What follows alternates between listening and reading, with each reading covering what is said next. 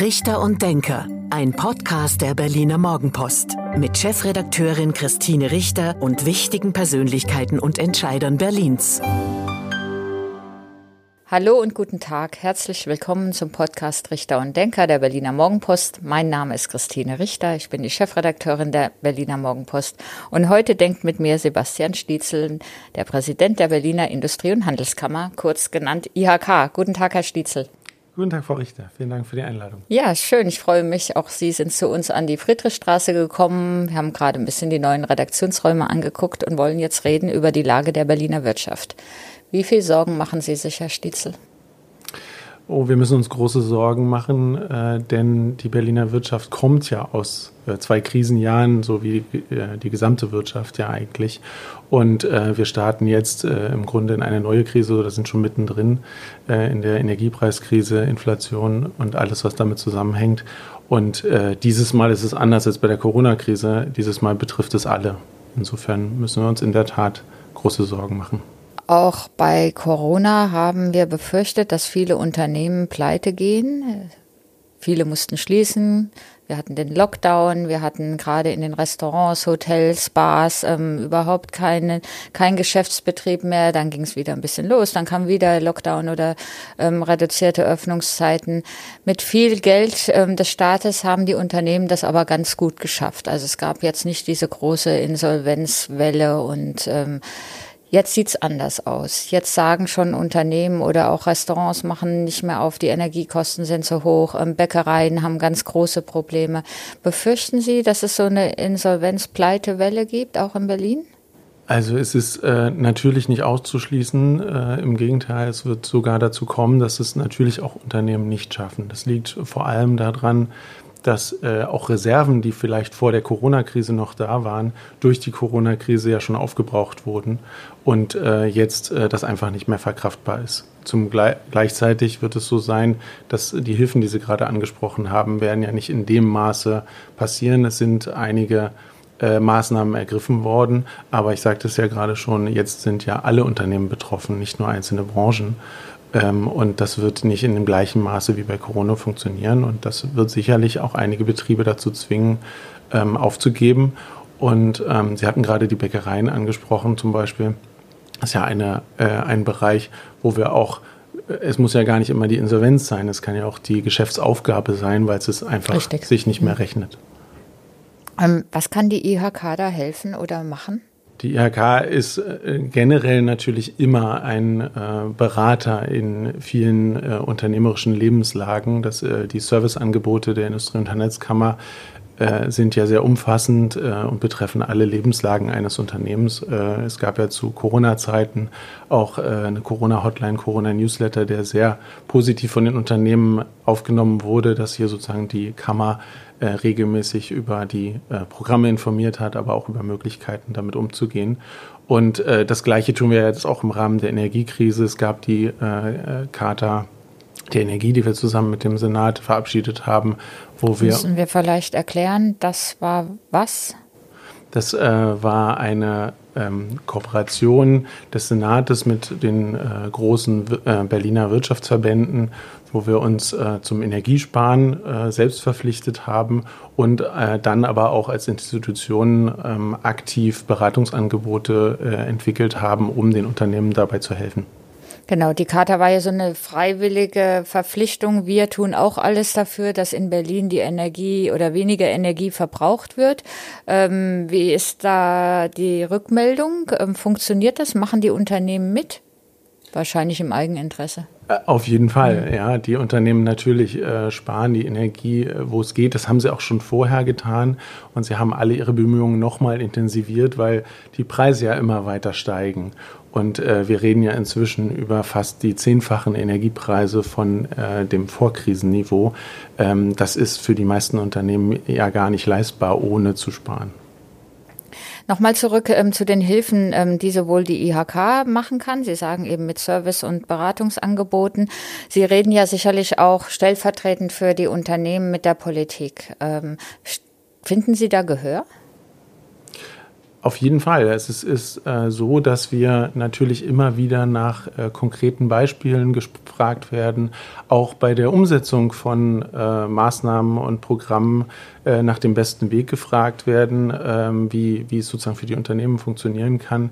Ich finde das auch ganz wichtig äh, bei den Hilfen, die zum Beispiel der Senat jetzt äh, beschlossen hat, dass wir nicht nur das Programm selber und die, das Geld, was dahinter steht, sondern es muss eben auch schnell gehen, es muss unkompliziert sein, es muss gerade für die besondere Berliner Wirtschaftsstruktur mit sehr vielen kleinen Unternehmen eben auch leicht abrufbar und leicht handhabbar sein, sonst bringen auch die Hilfen nichts. Der Senat beschließt jetzt in diesen Tagen den, ähm, oder das Abgeordnetenhaus, vielmehr erst der Senat, dann das Abgeordnetenhaus, um ganz korrekt zu bleiben, den Nachtragshaushalt mit einem Volumen von 2,6 Milliarden ähm, Euro, was ja eine Wahnsinnssumme ist, um gerade eben ähm, für Entlastungen in dieser Zeit, steigende Inflation, hohe Energiepreise zu sorgen. Die Opposition sagt, ähm, für die Wirtschaft sind nur 200 Millionen von 2,6 Milliarden Euro vorgesehen. Ist das nicht viel zu wenig? Naja, also ähm, es ist ja so, dass das hier immer, und so war es ja auch angekündigt, immer ein Lückenschluss sein soll zu den Angeboten äh, des Bundes. Und ich glaube, die Gas- und äh, Strompreisbremse, die da vorgesehen ist, ähm, die hoffentlich ähm, so früh wie möglich kommt und so schnell wie möglich kommt, die ist natürlich einer der wichtigsten Bausteine in dieser Krise. Und wenn der Berliner Senat hier Wege findet, äh, die Lücken, die dann trotzdem noch da sind, zu schließen, dann ist das richtig und wichtig, muss, wie gesagt, eben aber auch leicht abrufbar sein. Und ich glaube, in diesem Gesamtpaket ähm, sind ja auch ganz viele Maßnahmen äh, drin, die indirekt dann äh, der Wirtschaft zugutekommen. Insofern ähm, es. Also sind Sie nicht so kritisch wie die Opposition, sagen, ist okay, was Sie jetzt hier machen? Sagen wir so, es ist ähm, wichtig und äh, dass an die Wirtschaft gedacht wird und dass sozusagen eben äh, mit der Wirtschaft gedacht wird und äh, da kann ich nicht erkennen, dass das nicht passiert. Wir haben letztens die Zahlen veröffentlicht, ähm, dass die Wirtschaft in Berlin relativ robust ist, also auch durch diese ersten neun Monate ähm, ganz gut gekommen ist. Da war die Begründung ähm, der Wirtschaftsexperten, dass wir nicht so große Industrieunternehmen haben, die so viel Energie verbrauchen. Und Sie erwähnten auch gerade, dass ja ein Merkmal der Berliner Wirtschaft vor allen Dingen die kleineren, die kleineren mittleren Unternehmen sind. Empfinden Sie die Lage auch als robust? Ich denke, diese Robustheit der Berliner Wirtschaft, diese Branchenvielfalt äh, und die Kleinteiligkeit der Berliner Wirtschaft hat uns sehr gut äh, durch die Corona-Krise gebracht.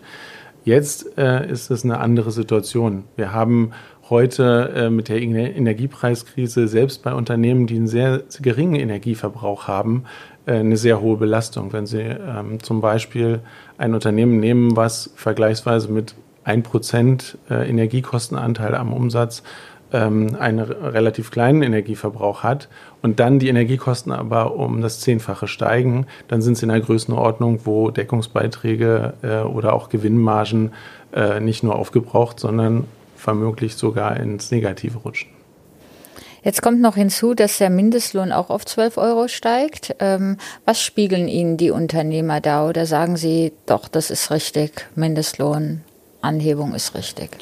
Generell ist ja ähm, das Thema äh, Lohn eine Frage der Tarifparteien, der Sozialpartner. Da Stimmt. ist die IHK jetzt nicht der richtige Ansprechpartner, wo wir darauf hinweisen. Aber müssen, wir können vielleicht eine persönliche Meinung. wo wir darauf hinweisen müssen, ist, dass es natürlich eine zusätzliche Belastung ist äh, für die Unternehmen, da sie ähm, entweder die äh, erhöhten Kosten, egal in welchem Bereich, auch die Lohnkosten an die Kunden weitergeben müssen, was dann am Ende wieder äh, auch eine Lohnerhöhung bei den Arbeitnehmern ja auffrisst. Oder wo sie das nicht können, äh, wo sie also die Lohnerhöhung nicht weitergeben können an die Kunden, dann eben an anderen Stellen entlastet werden müssen. Und da ist aus unserer Sicht eben diese ähm, Entlastung im Energiesektor mit der Gas- und Strompreisbremse ein sehr wichtiger ähm, Parallel, äh, eine sehr wichtige Parallelmaßnahme, die hier greifen sollte. Mit dem höheren Mindestlohn kann man natürlich auch dem Fachkräftemangel gerade in diesen Bereichen, wir haben vorhin über Restaurants oder auch Hotels ähm, gesprochen, wo ja doch viele ähm, Arbeitnehmer sich auch umorientiert haben während der Corona-Krise, während der Lockdowns. Ähm, das müsste doch eigentlich helfen, dass man da wieder mehr Mitarbeiter findet, oder? Ich glaube, in Berlin ist das Lohnniveau nicht das erste Hemmnis der, des Fachkräftemangels. Generell, glaube ich, ist es etwas, ähm, was schon sehr lange diskutiert wird. Wir reden ja über den Fachkräftemangel schon seit über zehn Jahren. Nur jetzt wird er viel transparenter für die, für die meisten Unternehmen, weil es inzwischen nicht mehr nur Fachkräfte, sondern auch Arbeitskräfte äh, betrifft und es sozusagen sich durch alle Branchen zieht. Und ähm, da ist äh, Lohnniveau natürlich immer ein Thema, um äh, Fachkräfte anzuziehen. Wir haben aber in Berlin eher Herausforderungen, äh, in, in der Verbleibquote zum Beispiel von, von Absolventen, in der Ansiedlung von Talenten, äh, die womöglich ein Thema mit dem Bildungsniveau haben, aber auch bei der Berufsorientierung von Auszubildenden, äh, die dann womöglich nicht in die freien Stellen rutschen. Also es gibt, äh, es ist ein sehr bunter Strauß an äh, Herausforderungen, die wir im Bereich Fach, des Fachkräftemangels haben. Dann lassen Sie es uns einmal sortieren. Also jetzt Auszubildende zu ähm, gewinnen oder auch für diese Berufe, die erforderlich sind. Ich sage jetzt auch mal ähm, Klimaschutztechniken, alles, was man da braucht. Ähm, da gibt es auch einen großen Mangel an Auszubildenden. Dann weiß man, dass irgendwann die Leute fehlen, die die Solaranlagen bauen oder die Heizungen umbauen und, und, und. Ähm, was können Sie da tun? Ist jetzt eher vielleicht auch wieder Handwerk und nicht Industrie- und Handelskammer, aber betrifft Sie ja auch als, ähm, als Industrie ähm, Vertreterkammer als ähm, was kann man da machen? Also es gibt in der Tat äh, sehr viele äh, Berufe im, im, auch im Klimabereich, der äh, in die IHK-Arbeit fällt. Wir arbeiten da aber in dem Thema natürlich eng auch ohnehin mit der Schwesterkammer, der Handwerkskammer zusammen. Es ist ähm, ohne Frage so, dass äh, wir natürlich bei der Berufsorientierung ansetzen müssen. Wir haben ja gar nicht einen Ausbildungsplatzmangel äh, in reinen absoluten Zahlen, sondern wir haben genauso so viele Ausbildungsplatzsuchende wie Ausbildungsplätze. Äh, nur das Matching klappt nicht. Und da äh, hat sich die Berliner Wirtschaft äh, mit einer Ausbildungsplatzoffensive, mit einer Ausbildungsoffensive äh, ein, ein, ein großes Paket vorgenommen, hat eigenes Geld dafür eingestellt, 2,8 äh, Millionen hat die Vorversammlung gewilligt für eine eigene Ausbildungsoffensive, äh, wo wir in die Schulen reingehen, mit Ausbildungsscouts ähm, auf Augenhöhe mit den Schülern sprechen, um sie auch für äh, Klimaberufe zu ähm, interessieren, zu motivieren. Denn Klimaschutz ist ja den Schülern äh, durchaus wichtig, das sehen wir an anderen Stellen. Ja, Sie müssen nur noch die richtigen oder diese Berufe ergreifen. Ähm, wie sind denn da Ihre Erfahrungen, beziehungsweise was wird Ihnen gespiegelt? Ähm, kommt es an bei den Jugendlichen oder ist es dann halt wieder ein Berufsberater, der mal vorbeischaut? Kommt diese Ausbildungsoffensive bei den Jugendlichen an? Also die Maßnahmen, die wir bisher ergriffen haben, die werden schon sehr gut angenommen. Wir haben noch ein großes Paket an äh, Sachen vor, äh, die wir auch gerne zusammen mit den zuständigen Senatsverwaltungen weiter ausbauen wollen.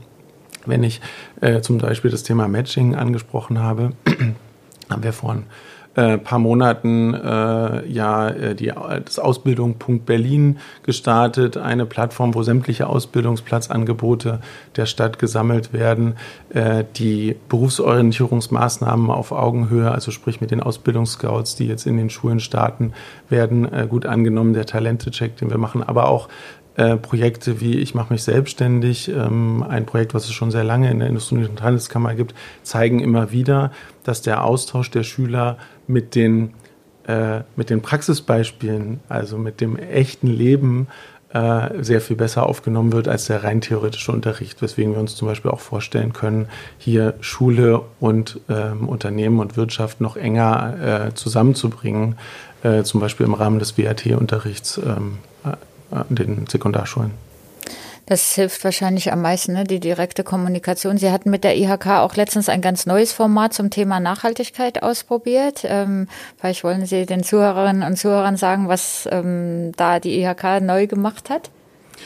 Ja, also Sie sprechen sicherlich das Festival der Nachhaltigkeit genau, an. Genau, das hieß äh, eben nicht Kongress oder Tagung bei der IHK zum Thema Nachhaltigkeit und ähm, vielleicht Klimaschutz, sondern Festival der Nachhaltigkeit und war ja dann doch schon ein bisschen anders organisiert und ja. Genau, Sie waren ja auch Teil dessen. Sehr äh, gerne sogar. Haben ja ein, äh, ein Podium mitgeleitet. Äh, vielen Dank dafür nochmal. Ähm, in der Tat haben wir versucht, einen äh, Weg zu wählen. Also Nachhaltigkeit war und ist ja unser Jahresthema. Ähm, wir haben also ähm, über, über die gesamte Zeit in der Vorbereitung dieses Festivals, das war ja im Grunde äh, der Höhepunkt äh, dieser Maßnahmen, haben wir Best Practices gesammelt, haben versucht, das Thema äh, Nachhaltigkeit im Unternehmen ähm, und aber auch in der Gesellschaft sichtbar zu machen durch konkrete Projekte. Und das ist ja das, was wir gerade auch im Zuge der Ausbildung angesprochen hatten. Umso konkreter, umso äh, beispielhafter äh, man auch ein Thema den, den Interessierten nahebringen kann, umso eingängiger ist es natürlich auch.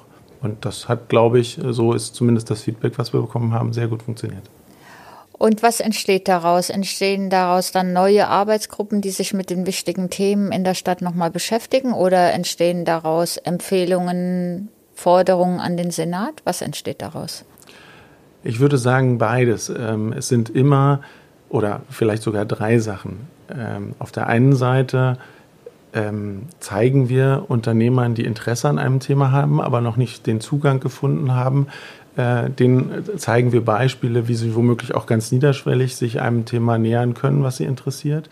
Wir haben gegenüber Politik und Verwaltung ähm, Beispiele geschaffen, sichtbare Beispiele, an denen sie sich orientieren können, wo sie gegebenenfalls auch notwendige Rahmenbedingungen verändern können, äh, die notwendig sind, um dort ähm, weiterzugehen. Aber es äh, ist auch natürlich eine Form von Pilotierung von Projekten, was äh, aus meiner Sicht in Berlin durchaus noch viel häufiger vorkommen dürfte, dass wir Sachen einfach mal ausprobieren und einfach mal Sachen äh, äh, beispielhaft umsetzen und sagen, wenn es gut funktioniert, dann kann man das ja ausrollen. Ein Thema, was uns schon sehr lange in Berlin, aber auch anderswo beschäftigt, ist das Thema Digitalisierung.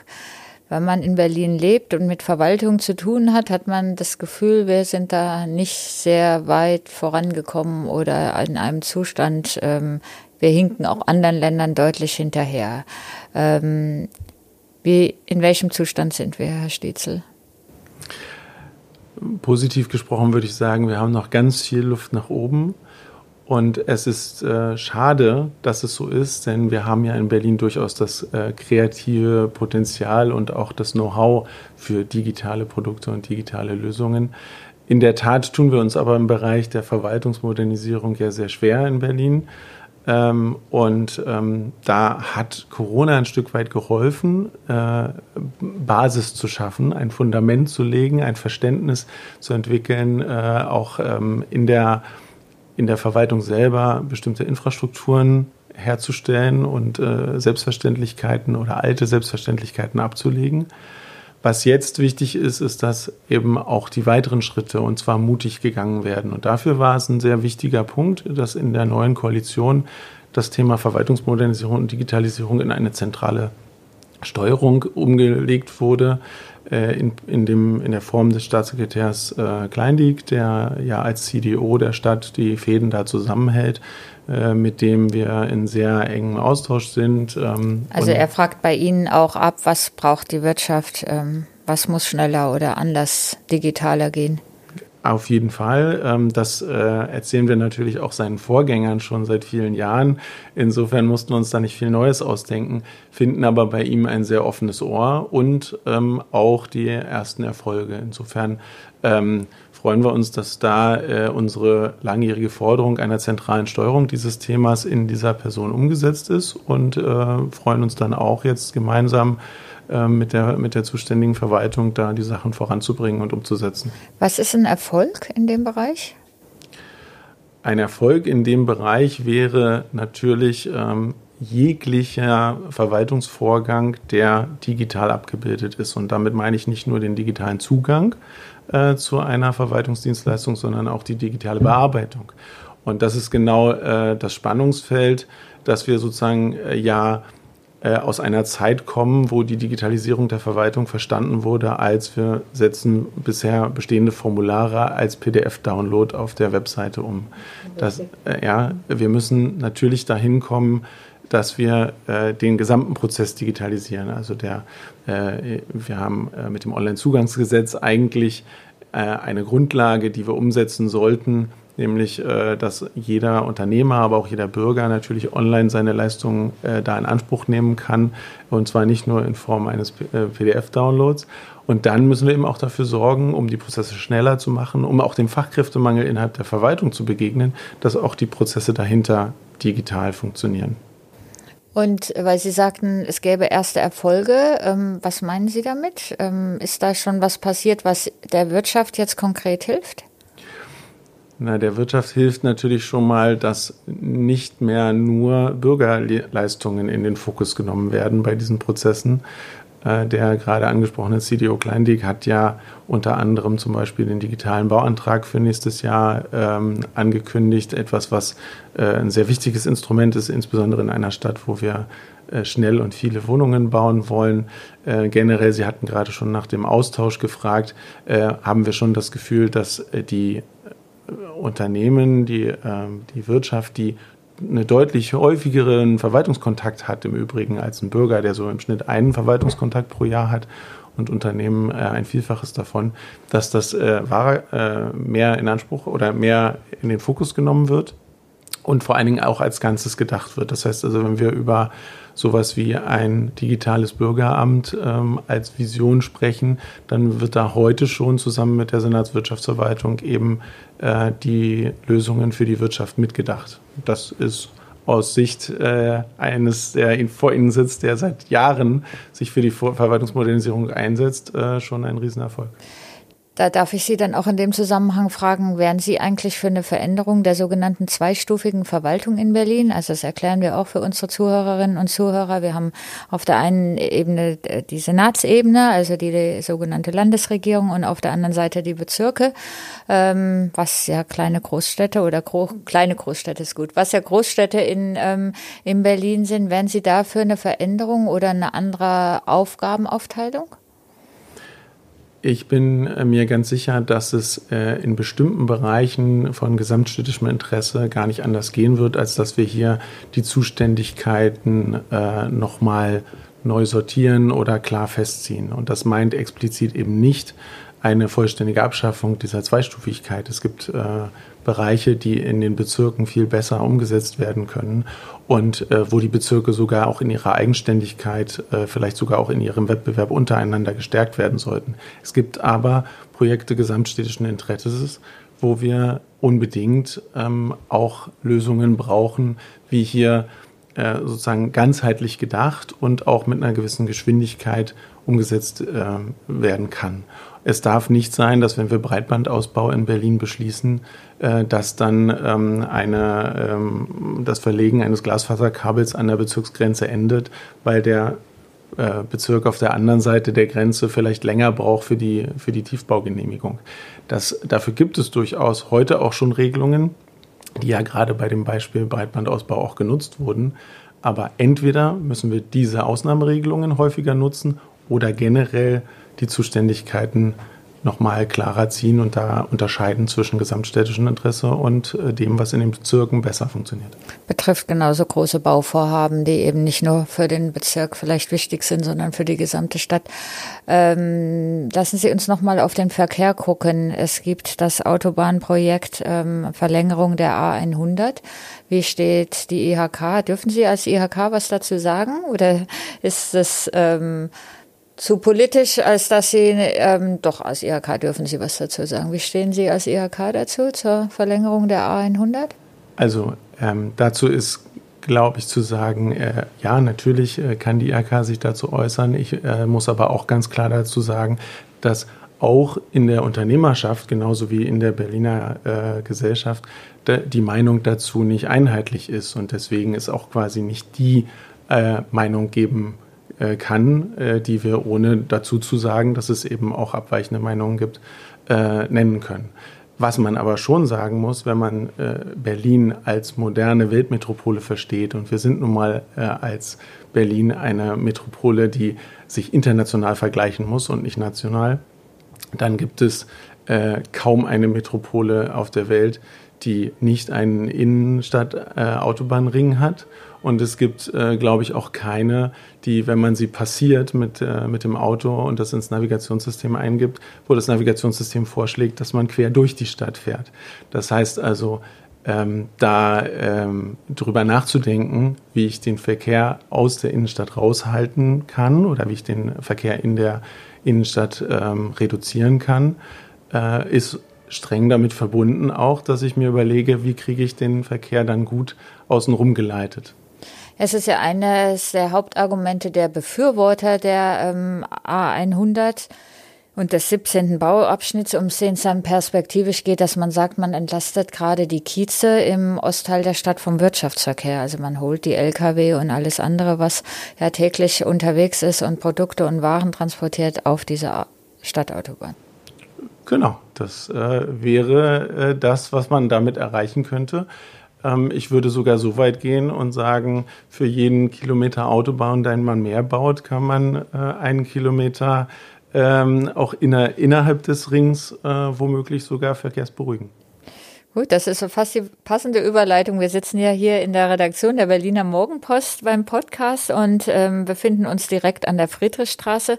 Dort gibt es jetzt die Entscheidung, dass die Friedrichstraße doch wieder, zumindest vorübergehend, für den Autoverkehr geöffnet werden muss. Ähm, wie beurteilen Sie das Gesamtprojekt Friedrichstraße, Fahrradstraße? Perspektivisch soll es eine Fußgängerzone werden? Geht es nach der grünen Verkehrssenatorin Bettina Jarasch?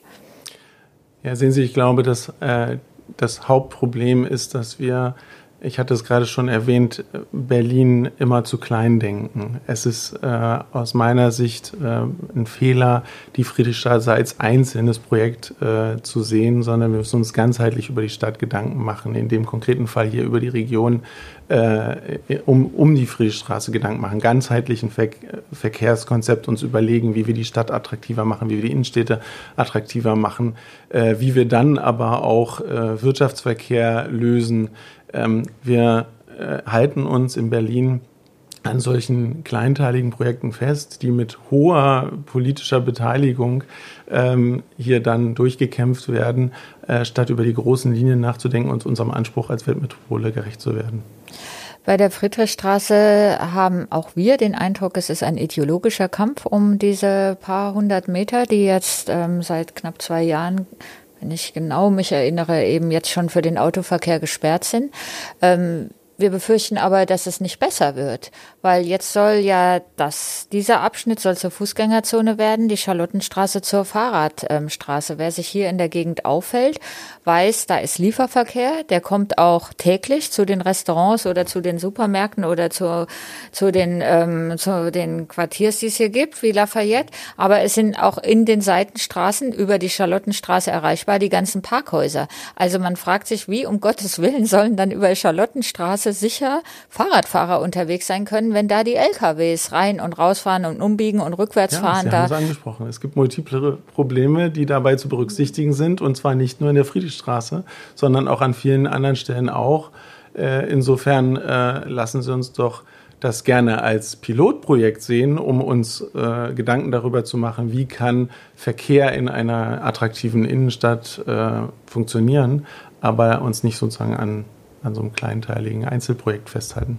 Also Sie nutzen den Podcast jetzt und ähm, sagen der Verkehrssenatorin oder sogar dem Senat, ähm, macht ein Gesamtkonzept für diesen Bereich und inklusive Gendarmenmarkt oder Bereich unter den Linden und also für dieses Viertel und, hier. Und gerne als Modellprojekt für andere äh, Orte in Berlin oder für andere Regionen in Berlin eben auch.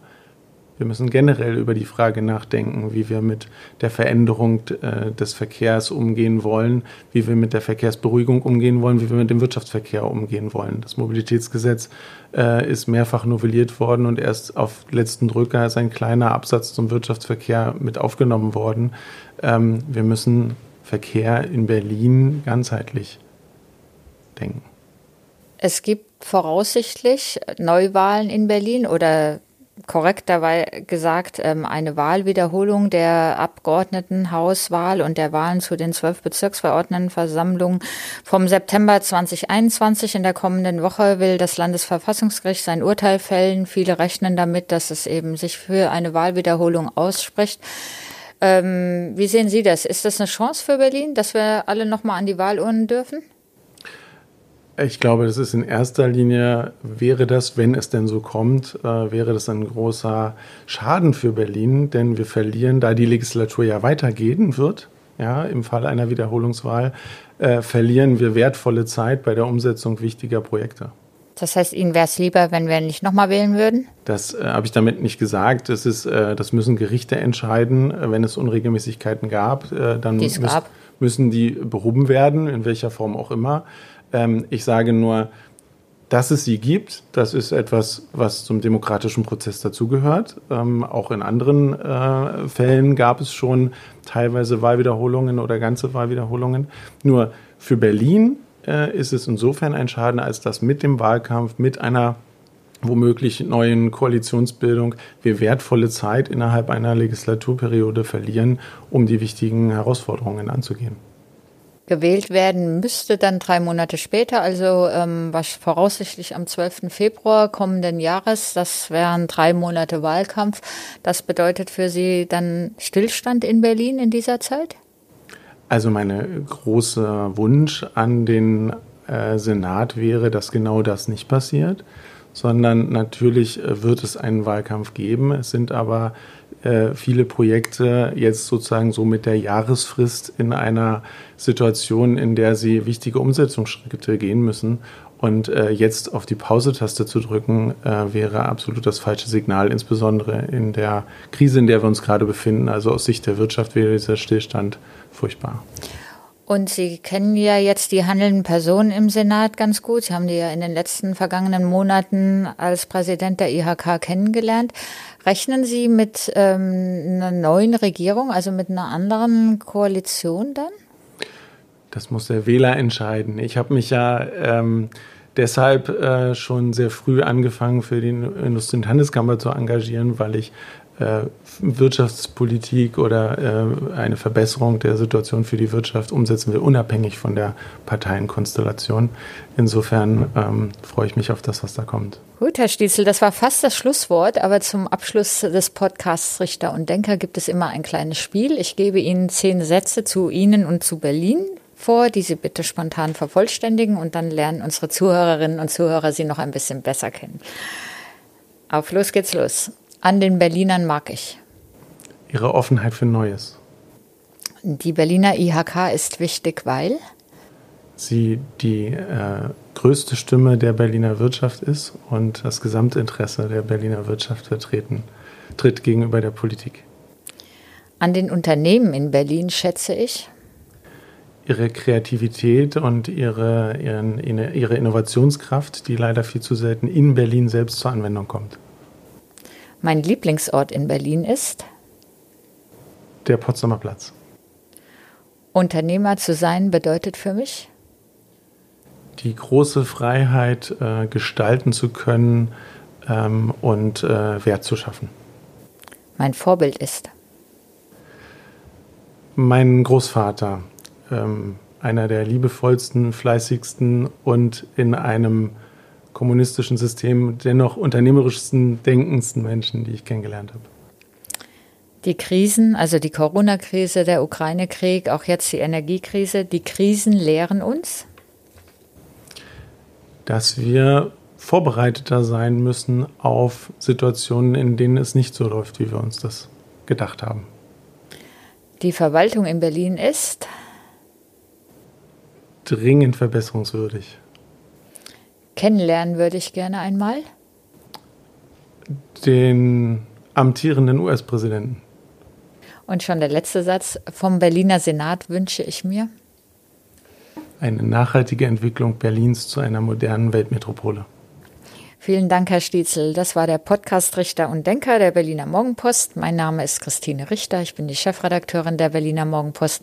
Und heute hat gedacht mit mir Sebastian Stietzel, der Präsident der Berliner Industrie- und Handelskammer. Vielen Dank. Vielen Dank an Sie. Das war Richter und Denker. Vielen Dank fürs Zuhören. Schalten Sie nächste Woche wieder ein zu einer neuen Folge mit Berliner Morgenpost Chefredakteurin Christine Richter.